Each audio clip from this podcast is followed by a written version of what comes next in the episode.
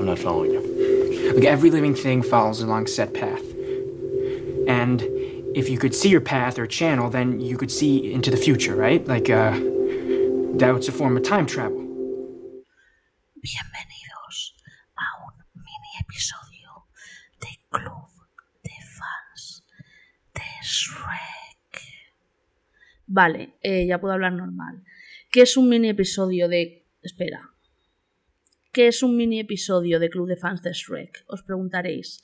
Pues he pensado, e inspirada por Emma Chamberlain, que tiene un podcast ella sola, solo de audio, he pensado, ¿por qué no hago yo unos episodios extras de Club de Fans de Shrek? Sin tener que llevar invitados, sin tener que. sin tener que grabar vídeo y sin tener que ducharme, lo más importante. Pues aquí estoy. ¿Por qué no cuento yo cosas de mi semana, cosas que me han pasado, que me pasan cosas surrealistas eh, todas las putas semanas sin parar? ¿Por qué no cuento yo un poco mi vida y lo uso un poco de terapia también, no? Podría ser divertido. Entonces estos mini episodios, o no sé cómo los voy a llamar desde ahora, se me ocurrirá algo más chistoso e ingenioso desde luego. Eh, nada, los voy a hacer como episodios extras, seguirá viendo episodios normales, grabados, pero es que a ver, eh, tengo depresión, soy muy vaga. Para mí, llamar a un invitado para un club de fans de Shrek normal, grabarlo, poner la mesa, poner todos los cables, luego editarlo, que siempre se me desfasa el vídeo con el audio. Es un coñazo, o sea, me gusta hacerlo, tampoco me voy a quejar, cariño, no estás en la mina trabajando, pero, pero oye, si puedo grabar a las 11 de la noche en mi casa sin haberme lavado el pelo, pues lo prefiero también. Así que nada, eh, también pensé que igual sería muy aburrido hablar yo sola, ¿no? Pero no llevo haciendo eso cinco años en el... YouTube. YouTube. Ah, aquí no tengo que poner pitidos y puedo poner canciones y todo, porque claro, como solo va en audio, no va para YouTube y Spotify deja estar en Spotify ebooks. Los tengo que meter todos en Apple Podcast, pero eh, es una cosa que llevo alargando un tiempo, no por nada, sino porque me da mucha pereza. Entonces, ¿de qué voy a hablar hoy? Pues de muchas cosas, porque me han pasado unas cosas que dices, what the fuck. Para beber. Vale, primero que todo, hola, cachos de mierda, lo que sea. Eh, he hecho mi cama, creo que, que ya no tengo depresión.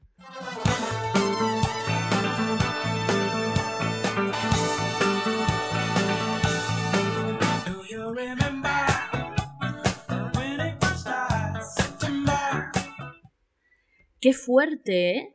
Eh, También os digo, la parte oscura de hacer mi cama. Tengo dos calcetines que igual llevan una semana en el suelo y es que no soy capaz, ¿eh? No soy capaz. Sé que me llevaría tres segundos, que es agacharme y tirarlos como en la en el cesto de la ropa sucia, ¿no? Pero em, no puedo, no puedo, es superior a mí. No sé qué me pasa la puta cabeza, pero eh, no puedo. Hoy he tenido un rodaje también, ha sido súper guay, ha estado increíble. No puedo decir típica cosa de YouTube, no, puedo decir de qué es, porque claro, porque sé que... En fin, Eh, pero ha sido muy guay, he llevado un look increíble. Lo podéis ver en mi Instagram, arroba una lol. La duración de estos mini episodios, pues había pensado que media hora. Pero teniendo en cuenta que llevo tres minutos diciendo putas mierdas sin hablar de lo que quiero hablar, pues well. Que dure lo que tenga que durar, porque así es la vida. Y qué iba a decir, que puedo ir a rodajes, me puedo levantar pronto, bueno, pronto, a las 10 de la mañana. Y soy High Functional Depression, pers depression Person, pero luego eh, un calcetín, pues una semana en el suelo. Cosas, ¿no? Pero bueno, lo prefiero. Vale, eh, esta semana me ha pasado una cosa bastante extraña y bastante rara. Bueno, antes que nada, os quería hablar del sueño que he tenido hoy. He tenido un sueño Solo me acuerdo como del final. Siempre me acuerdo de todos mis sueños, ¿eh? Bueno, he estado esta semana con muchísimas pesadillas. Sí, eh, mente perturbada que tengo. He soñado hoy. El final del sueño era que yo era Kristen Stewart y estaba en una serie de lesbianas en la época medieval. Entonces, una persona, eh, seguramente antilesbiana, es una señora, o lesbiana en el armario, in the closet, me ponía un aparato moderno, moderno, cuidado, en la época medieval, what the fuck, en la muñeca y antes de eso eh, me había dado una pastilla y antes de eso me había dado unas tostadas para comer.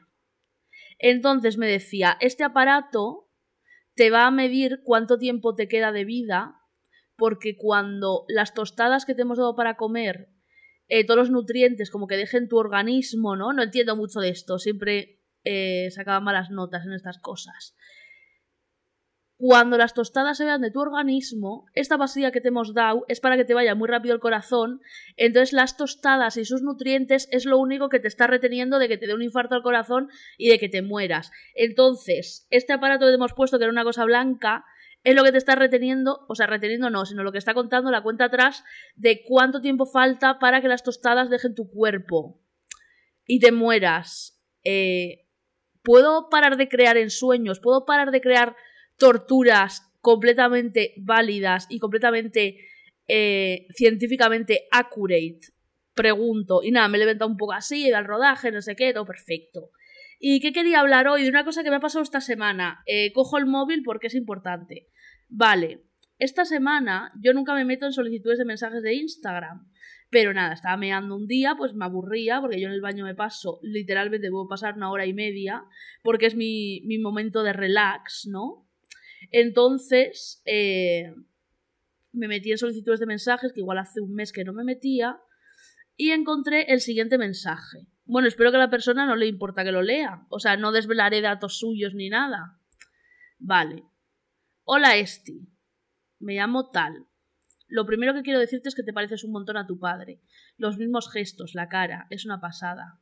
Yo conocí a tu Aita, a Chetsu, mi Aita se llama Chetsu. Eh, esta persona trabajaba con otra persona donde él trabajaba, tampoco quiero, tampoco quiero dar muchos datos. Trabajaba en un bar que servían como comidas porque él era cocinero, mi Aita. Le queríamos un montón y nos reíamos mucho con él. Siempre nos hablaba de ti. La noche que murió, tú no sé si te acordarás, eras muy pequeña. Esta persona y otra persona estábamos en casa, vivíamos al lado vuestro. Nos llamaron por teléfono para decirnos y fuimos corriendo a tu casa. Estabais las tres, tu ama y tu abuela. Por cierto, de esta última tu aita no hablaba muy bien, jaja. Eh, this aids like fucking milk, te lo digo. Creo que todo el mundo, si habéis llegado hasta un mini episodio de Club de Fans de Shrek, que en el iceberg de Soy una pringada está bastante bajo, supongo que sabéis lo de mi abuela y tal. La cosa es que fuimos, tu ama se fue y nos quedamos con vosotras. Tu abuela no sabía por dónde le daba el aire, así que mi ama y yo nos ocupamos de vosotras. A tus hermanas les hicimos unas infusiones porque estaban muy nerviosas y tú nos mirabas con esa cara como diciendo quiénes sois y qué hacéis aquí. Han pasado muchos años, pero lo tengo tan metido en la cabeza todo. Lloramos muchísimo su muerte. No sé si te gustará que te cuente todo esto, pero creí que debía contártelo. Me dijo que tenía fotos de mi padre, que si quería que me las mandaba. Me dice, me recuerdas muchísimo a él, te pareces muchísimo y créeme que él te quería un montón. Estoy por decirte que era su favorita. Te mando un beso, perdona si te ha molestado, lo he hecho con la mejor intención, un besazo. ¿Habéis visto qué voz pongo como de cosa importante? Es que, qué talento, ¿eh? eh y entonces le contesté y le dije, hola, no molestas. Bueno, antes de esto, eh, se le escapó a Soy una pringa cierta lágrima. Que esto es fuerte porque yo tengo un bloqueo como que no puedo llorar. Pues traumitas, ¿no? Cuando has llorado en tu infancia y nadie ha estado para secarte las lágrimas a nadie le ha importado, ¿cómo vas a llorar? Qué dramática me pongo en un segundo. Y eso, eh, bastante fuerte. O sea, que de repente te escribe una persona que estuvo, que conoció a tu padre, lo primero, que trabajó con él, y que estuvo el día de su muerte en tu casa. Yo ese día lo tengo muy borroso, siempre, siempre lo cuento, pero para la gente que no lo sepa. Yo tenía, igual tenía nueve años u ocho, creo que nueve. Y estaba viendo Aquí no hay quien viva en la tele, el capítulo en el que eh, Belén trabaja en una funeraria. How ironic, ¿no? Entonces una mujer llamó a mi puerta y me dijo que mi aita había muerto, mi padre. Y me quedé en completo shock, pensaba que era mentira. Y nada, luego lo tengo muy borroso. Eh, lloré mucho. Me pasé como tres días llorando. Recuerdo, no sé si era por la noche, no lo sé, creo que sí. Eh, vino mucha gente con muchos familiares a mi casa. Eh, yo no podía existir en ese momento porque además tenía mutismo selectivo y estaba mmm, viviendo un infierno en la tierra, y no exagero, un infierno real en esa casa y con mi familia y tal. Y y no podía existir y solo me acuerdo que estaba en la habitación como vestida con una camiseta de Italia, what the fuck, que odiaba, por cierto, porque me daba como bastante disforia en aquella época. Y solo recuerdo estar en la cama de la habitación mirando a la pared así, en plan, quiero desaparecer, quiero desaparecer, que esto es un pensamiento que tenía antes de que se muriese mi padre cada día. Y no lo dejé de tener hasta... Igual no lo dejo de tener nunca, ¿eh? bueno, en fin. Eh, yo estaba en plan, quiero desaparecer, esto no es verdad, no es verdad. ¿Sabes cuando vives una situación tan horrible? Bueno, ¿sabes mejor cuando estás como en una pesadilla y dentro de la pesadilla no sabes que es una pesadilla y luego te despiertas y dices, joder, menos mal que era una pesadilla, ¿no? Vale, pues eso, pero sin despertarte, siendo una pesadilla de verdad. Y no recuerdo mucho más, la verdad. Sí que recuerdo que había mucha gente en mi casa. Recuerdo un momento bastante incómodo. Yo me puse unas gafas de sol para que no me viesen llorar, porque mi mayor miedo era que me viesen llorar. Que coño es normal, tenía nueve años, acaba de morir mi padre, pues normal que llorase. Pero era mi mayor miedo que la gente me viese llorar. Lo sigue siendo, ¿eh? en fin, hay cosas que no cambian. Y, y me, me resulta muy curioso que me escriba una persona y me diga que el único recuerdo que tiene de mí no son mis vídeos de YouTube o que ve mis mierdas en internet y tal, sino que sea que yo, con nueve años, le estaba mirando a la cara diciendo quiénes soy, bueno, pensando, quiénes sois, qué hacéis aquí, quiénes sois, qué hacéis aquí. Y nada, eh, me pasó las fotos y tal, y me contó, me contó varias cosas de mi padre, porque trabajaban en el mismo sitio. Y me contó un montón de cosas. Eh, me contó que mi madre nunca pasaba por allí, por el bar donde trabajaba. Me contó que había un compañero de mi padre que le llamaban cachorro y que a mi padre le gustaba fumar porros con la cara. Digo. En fin, me gusta saber estas cosas porque nunca conocí a mi padre de verdad. Porque trabajaba mucho, todo por el puto dinero, porque no teníamos. Y entonces lo que digo. Lo que digo un poco en el vídeo de Manolito Gafotas, ¿no? Que lo tenéis en YouTube. Manolito Gafotas, la peli más triste del mundo. Que el dinero quita mucho, o sea, te puede quitar a una figura paterna fácilmente, que es lo que me pasó a mí. Me quitó a mi padre. Y, y eso. Y me dijo que cuando él tenía. Ah, sí, vale. Tenía un. Es que me voy por las ramas. Well. Tenía un compañero de trabajo que se le llamaban cachorro. Y mi padre, a veces con la gente del trabajo, se iba un poco de fiesta por ahí, después de trabajar, porque trabajaban muchísimas horas todos. Y siempre le decía, uno, dos, tres, cuatro, cachorro, hazte un porro. Y se fumaban porros. ¡Ay, Aita! ¿Cómo le gustaba un porro a mi Aita? O menol, ¿a quién habré salido? Digo. Y, eso, y me contó también un montón de cosas. Me dijo una cosa que me puso los putos pelos de punta. Pero de punta, de punta, o sea, me quedé en plan. Me dijo esta persona, que por cierto, muchas gracias, escuchas esto. No quiero desvelar tu identidad ni dar datos tuyos, pero espero que no te moleste que lo esté contando. Pero lo agradezco muchísimo que me hayas escrito y de verdad muchísimas gracias. Porque siempre está bien descubrir, cuando no has conocido mucho a un muerto, y te sigue doliendo su muerte como 15 años después. 15, 15, 16, 17, 18, 19, 20, 21, 22, 23, 24. No sé, 18 años después. Eh, es bonito saber este tipo de cosas. Además, yo me siento muy conectada con mi padre. Y todo eso. Por no decir cosas más fuertes que son. que me tomaríais por loca. Pero bueno, si habéis llegado hasta aquí en el iceberg, que está muy abajo, es porque sabéis de lo que hablo. Y que iba a decir, ha sido una cosa que me puso los pelos de punta, que fue que me dijo esta persona, no me hagas mucho caso porque esto es impresión mía, pero creo que si tu padre no pasaba mucho por casa, era porque no quería estar con tu abuela. Mi abuela la mala, la de... la que abusó de mí, vamos a decirlo claro, ¿no? Porque aquí estamos luchando por la verdad siempre, desde 1994. Y, me dejó los pelos de punta porque, claro, esta persona no sabe lo de mi abuela, evidentemente. Eh, no lo sabía ni yo hasta hace cuatro años. Así que eso, eh, bastante fuerte, eh, bastante fuerte. Y nada, y me contó un montón de cosas, que él tenía libres los lunes, que, que siempre intentaba hacer planes con nosotros cuando tenía libre, llevarnos a comer una hamburguesa al Mass Center Y me da mucha pena esto porque es verdad que mi padre tenía libres esos días, los lunes, que era el único día de la semana que no trabajaba. Además, como éramos tan pobres, como teníamos como tres camas en mi casa, éramos como seis personas, mi padre tenía que dormir en el sofá, mi madre no me acuerdo dónde dormía, yo tenía que dormir con mi abuela, me turnaba con mi hermana. Eh, literalmente la casa de, de Charlie, la fábrica de chocolate del niño, que están cuatro viejos en una cama, digo, pues eso. Y me acuerdo que mi padre se quedaba, siempre quería hacer planes con nosotras, como que tenía la intención, pero la mayoría de las veces se acaba, se acaba quedando dormido. Y, y claro, nosotras que éramos pequeñas no lo entendíamos porque no, no llegábamos a ver, ¿no? Que era porque trabajaba tanto y literalmente no, no dormía en su vida normal.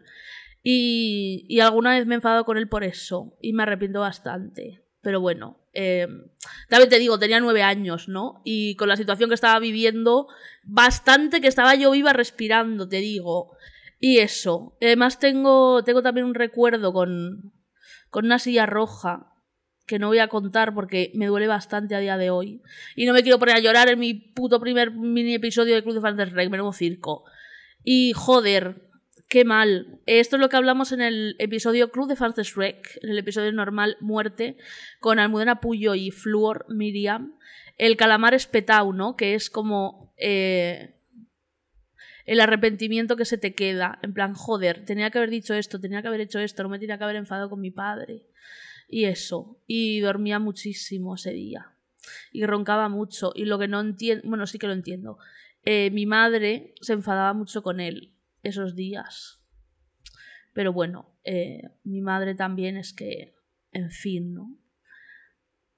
El otro día escribí un texto en Instagram que, mira, os lo voy a leer. Me apetece a mí leerlo.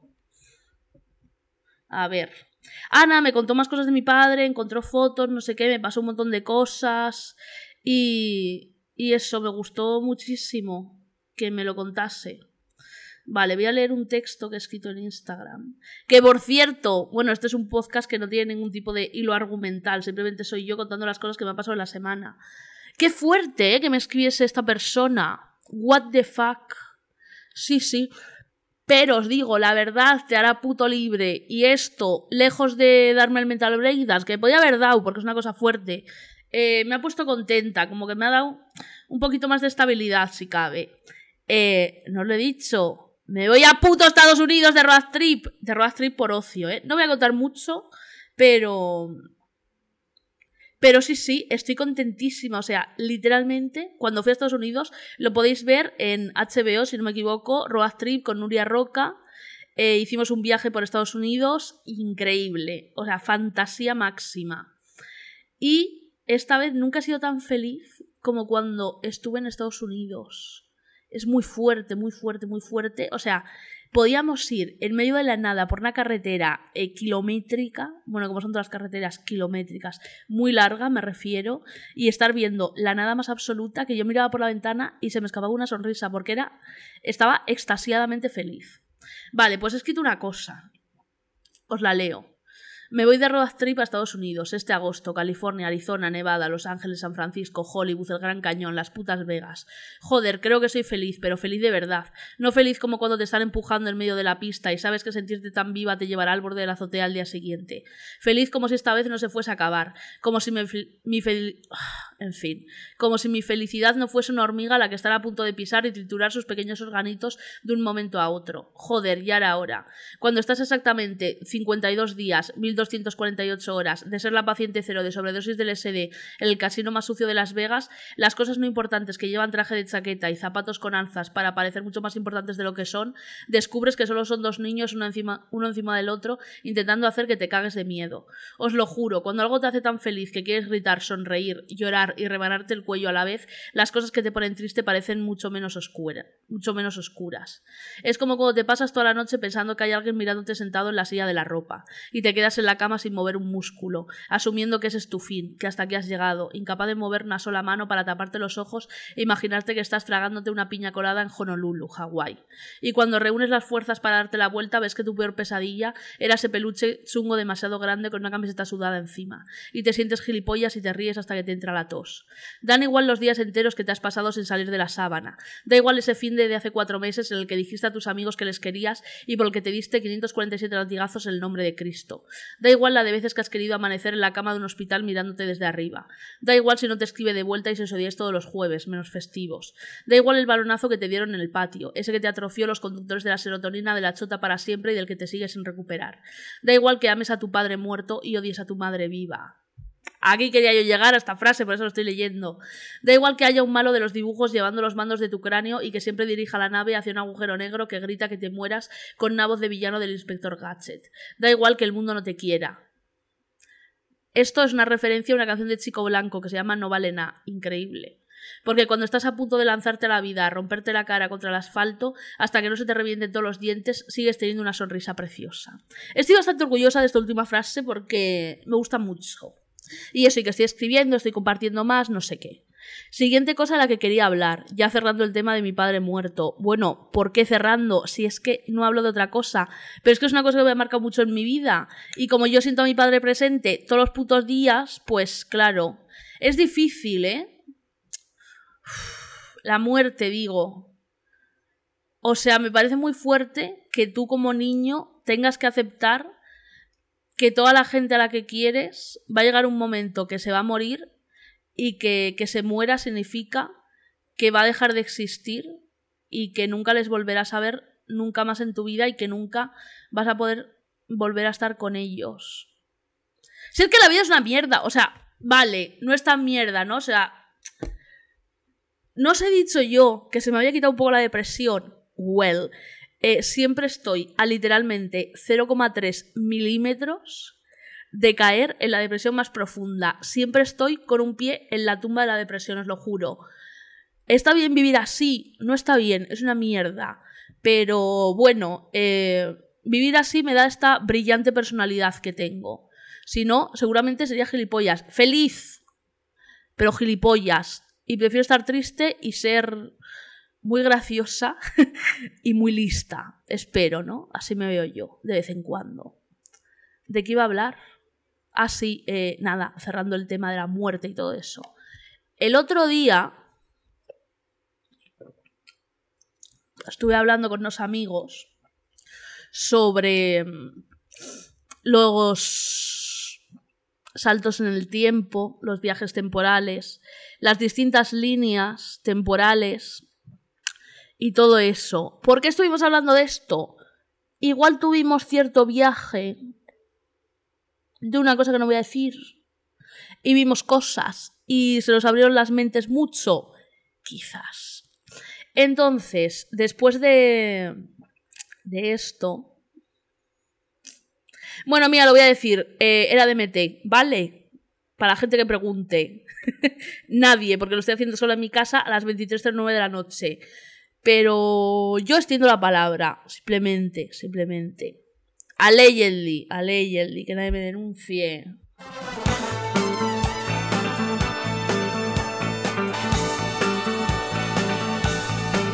Do you remember when it was last September? Pues total, que vimos cosas, eh, cosas bastante esclarecedoras. Fue un viaje bastante inmersivo en nosotros mismos, pero mm, bastante esclarecedor con, con el universo y con, con cómo funciona el mundo, ¿no? Bueno, más bien el universo, el mundo es parte de él. Entonces, eh, claro, después de ese viaje nos quedaron muchísimas preguntas. Y un día estábamos en Getafe, un saludo a la gente de Getafe, con dos amigos y nos empezamos a preguntar, ¿no? Preguntas como ¿cuántas líneas temporales hay? Entiendo que infinitas. Eh, ¿Cómo saltas de una a otra? Estás saltando constantemente de una a otra y yo me acordé entonces de la peli Donnie Darko, que por cierto, el final quedaos con el final de Donnie Darko, bueno, y con toda la película. Y en Donnie Darko, no os voy a hacer muchos spoilers, bueno, spoilers, es una peli de hace 20 años, cariño, en fin. Eh, hay un personaje que se llama Gran Madet, Abuela Muerte, que resulta que ha escrito un libro sobre los viajes temporales. Y eh, dice algo así, no os lo voy a leer, pero dice algo así como... cuan- sí, lo voy a leer porque eh, lo voy a decir fact up y no quiero, porque me parece bastante importante. Vale, pues espera, espera que lo busco. Antes de leerlo, eh, ella habla de un universo primario y un universo tangente, entendiendo el universo primario como el universo que estamos viviendo, ¿no? Como el universo principal y el universo tangente como los, por decirlo de malas maneras, los demás universos con los que nos vamos cruzando constantemente. Vale, eh, nada, lo dejo ahí. Espérate. No, no, es que me salen cosas de abuelas muertas como de, ay, estás en el cielo. Cariño, que yo quiero viajar en el tiempo, que no quiero saber tu abuela que está en la tumba. Vale, Donnie Darko. Quotes. Espérate. Joder, ahora lo encuentro. Igual me lo tenía que haber preparado. Digo. Pero bueno, en fin. Espérate. Joder. Joder. Vale. ¿Dónde lo tengo? Vale, espera, sí. Vaya coñazo, ¿eh? Espérate, espérate, espérate. Lo voy a cortar no por... Aquí está, vale. Os lo traduzco que está en inglés. Si el universo tangente ocurre, va a ser altamente inestable. Y no se podrá sostener el universo tangente por más de varias semanas. En algún momento acabará colapsando sobre sí mismo, formando un agujero negro en el universo primario que podría ser capaz de destruir toda la existencia. En el universo primario. Entonces, ¿qué me dice esto, no? Que estamos saltando constantemente de un universo a otro, pero claro, ¿cómo sabemos cuando saltamos de un universo a otro? Más bien de un universo a otro, no, de una línea temporal a otra, en el mismo universo. Porque tomamos el tiempo como la cuarta dimensión, ¿no? En eso estamos todos de acuerdo. Vale, pues nos empezamos a preguntar todas estas cosas. Y hubo un amigo que dijo, pues yo creo que estamos saltando constantemente de un universo a otro todo el rato, y creo que saltar de un universo a otro, de una línea temporal a otra, es tan sencillo como que yo levante una pierna. Porque es un acto que no pensaba hacer como un segundo antes. Entonces, claro, eh, nos planteamos todas estas cuestiones y resulta que yo al día siguiente había quedado con los amigos para una peli. Everything, Everywhere, All at Once, la nueva peli de A24, A24, esa productora, la productora de, joder, de Midsommar, de Hereditary y todas esas cosas. Y entonces, yo no sabía de qué iba la peli, iba un poco a ciegas. Duraba dos horazas con 40 minutos, creo. Vi la peli y dije yo, hostias, hostias, hostias. Resulta que la peli, cómo son los universos y cómo son las señales y cómo son todas las sincronicidades, que yo creo en todo eso y es todo real. Cómo es el universo que todas las preguntas que yo me había hecho el día anterior fueron contestadas en esa película. ¡Ah! Quedé soqueada. O sea, dije yo, what the fuck. Según iba viendo la película, digo, pero si esto lo pregunté yo ayer.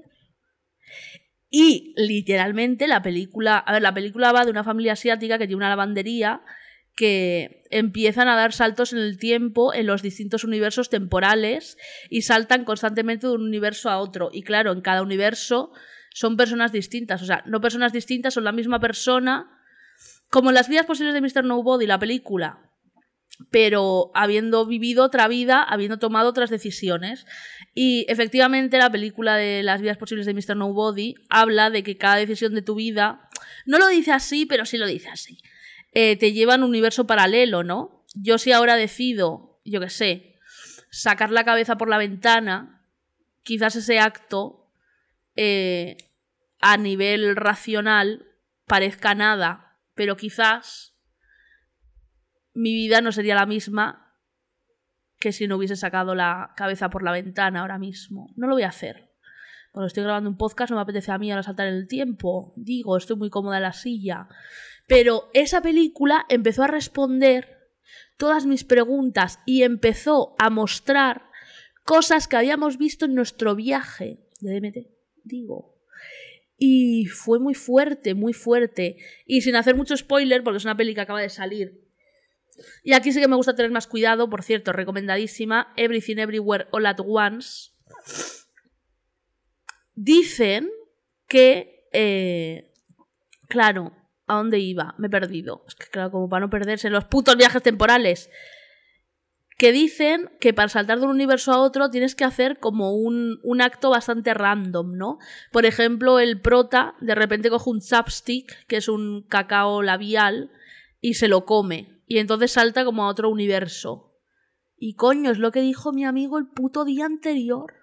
¿Cómo puede estar todo tan conectado? Y también, sin hacer mucho spoiler, hay un personaje que por cosas de la peli acaba viendo todas las líneas temporales a la vez. Entonces es un personaje que tiene toda la verdad, ¿no? Porque la verdad yo creo que es todo el conjunto de circunstancias y de hechos que han pasado alrededor de un tema. Cuando los juntas sale toda la verdad. Opino. No creo que nadie tenga la verdad absoluta, pero creo que la verdad absoluta solo se genera si juntas todos los hechos, todas las circunstancias y todos los universos, en este caso, todas las líneas temporales. Entonces, esa persona, digamos que es conocedora de absolutamente toda la verdad, ve todas las líneas temporales y digamos que ve las costuras a todo el universo. Entonces, esa persona está extremadamente triste y durante toda la película busca morirse y crea un agujero negro que es de lo que habla Abuela Muerte en Donnie Darko. Es que está todo conectado. Es que lo sabía yo. Y crea un agujero negro que contiene toda la verdad y que si te acercas demasiado, si lo miras directamente, es una cosa como que no te puede matar, pero no te viene bien porque saber toda la verdad a la vez.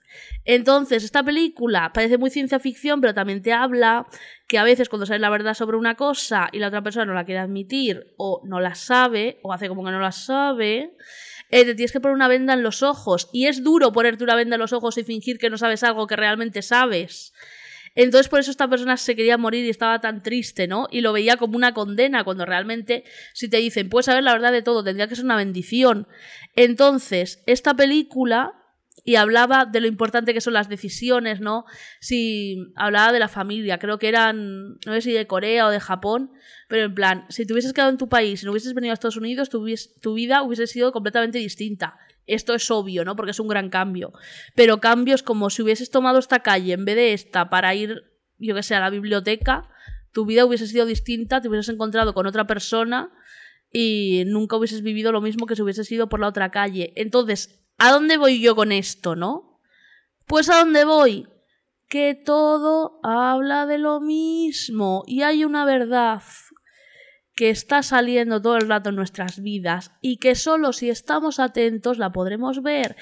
Todo habla de lo mismo. Donnie Darko, los documentales del tiempo, la brujería, algunas religiones, porque las religiones hablan siempre como de que hay un más allá, ¿no? Eh, las sectas también siempre prometen el más allá y prometen explicar el más allá, que es como la mayor incógnita del ser humano, ¿no? ¿Qué pasa después de la muerte?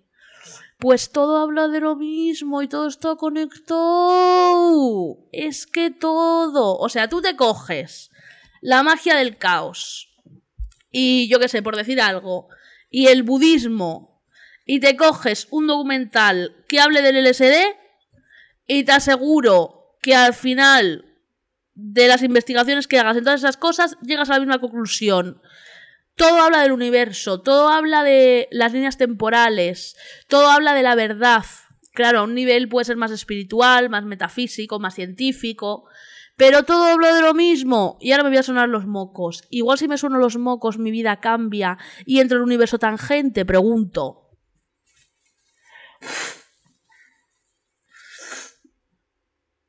No, creo que está todo igual, nunca lo sabremos. Y entonces yo también pensé que estos días que sentimos raros y no sabemos por qué, puede ser, a riesgo de quedar de loca, que hayamos entrado en el universo tangente, pregunto, porque yo creo que estamos eh, continuamente cambiando de, de universo, de línea temporal. Estamos continuamente saltando. Que, eh, no entendamos que de repente me sueno los mocos y soy Jane Austen en la época, en la época que viviese ella, que no me acuerdo. O que de repente soy un cromañón en las cavernas. No, no. Os hablo de líneas temporales que pueden ser tres segundos después, un universo tangente que puede ser tres segundos después del universo primario. Tampoco os flipéis, ¿eh? Que a veces los viajes en el tiempo son de segundos. Digo, pero siguen siendo viajes, como tú pensarás. Viaje en el tiempo, pues Katie Leopold, la peli de Meg Ryan, eh, me voy a bailar con un chuku de la época eh, del siglo XVIII que inventó el ascensor, ¿no? Pues no, chica, pueden ser tres segundos antes, tres segundos después, pero eso igualmente es increíble. Y entonces todo esto conectó, todo esto conectó, y el universo continuamente está haciendo que lo veamos, pero solo si estamos atentos lo podemos ver y si cambiamos el chip mental. ¿Por qué lo digo con esta voz? No sé. Y Ángel Martín en su libro, por si las voces vuelven, cuenta que él se volvió loco también, ¿no? Bueno, loco hasta qué punto, porque yo no considero que se volviese tan loco. Pero Ángel Martín también habla de esto. Es que todo el mundo que o se ha vuelto loco, o ha rozado la locura, o ha tomado psicodélicos, o, o ha investigado sobre los viajes en el tiempo, todos llegan a la misma conclusión. Es que está clarísimo, está clarísimo. Que yo no soy experta de nada, ¿eh? Pero hay ciertas cosas que el universo nos está queriendo decir todo el rato y que tenemos que estar atentos y que tenemos que confiar. Y además, una cosa en el DMT que pasa, que es muy fuerte, es que el DMT te da una sensación. Cuidado que esto puede parecer peligroso, pero es según lo lleves, para mí no es peligroso. Te da una sensación de que todo en tu vida está siendo como está siendo, porque tiene que ser así, porque con el viaje de DMT, por lo menos el que viví yo, puedes ver como the whole picture, ¿no? Como el mapa entero. Ahora mismo no vemos el mapa entero, vamos como los caballos con dos cartones hacia los lados de los ojos y no podemos ver más de lo que tenemos delante. Yo intento ver más de lo que tengo delante, pero a veces es imposible con esta sociedad de mierda, soy el Joker de repente. Y eso, y, y el DMT te habla, te enseña el mapa completo y te dice que todo está bien. Bueno, que todo está bien, más bien te dice que, que todo es bastante insignificante. Al final somos un punto en una línea temporal gigantesca y que para el universo nosotros somos un microsegundo de la existencia. Eso me tranquiliza. Siempre me tranquiliza saber que voy a morir, que soy insignificante y que mi vida no tiene absolutamente ningún peso. Eh, me tranquiliza bastante, no lo digo de forma irónica, lo digo de verdad. ¿Y de qué estaba hablando? A ver. Ah, sí, que el DMT te habla de que todo lo que estás viviendo, por muy puta mierda que sea, es así por una razón. Y entonces cuando sales del viaje, eh, te deja una sensación bastante chill y bastante relajadora eso es una palabra relajadora, relaxing, bastante relaxing, que es que si estás viviendo esto, si estás pasando por momentos difíciles, es porque es necesario para tu mapa de vida, ¿no? Y te deja una sensación de todo está siendo así, porque tiene que ser así, y absolutamente como que no sabría cómo decirlo. No todo es perfecto, porque obviamente la vida es una puta mierda muchísimas veces, pero como que todo está siendo así, porque tiene que ser así, y no hay posibilidad de que sea de otra manera, porque esta es la manera perfecta en la que tienen que ser las cosas. Y, y eso. Y creo que con esto puedo acabar el mini podcast después de dejar eh, 20 minutos de completa pirada de abuela muerte de Don Hidarco. Sí, Creo que podría acabar aquí. Sí. Eh, pues nada. Eh, lo subiría a Spotify, a iBooks, Apple Podcast. Será solo audio, eh. Cuidado. Y eso, eh, si lo habéis escuchado, muchas gracias por, por llegar hasta aquí. Espero que os haya gustado. Intentaré ser más. tener más constancia con esto porque me ha divertido bastante hacerlo, no me ha llevado como nada de esfuerzo porque me encanta hacer la Black and Decker. La Black and Decker es como hablar muchísimo y hacer el taladro. Y eso, así que nada, eh, gracias por escuchar y os despido de la casa del árbol, de club, de fans, de Shrek. Agur.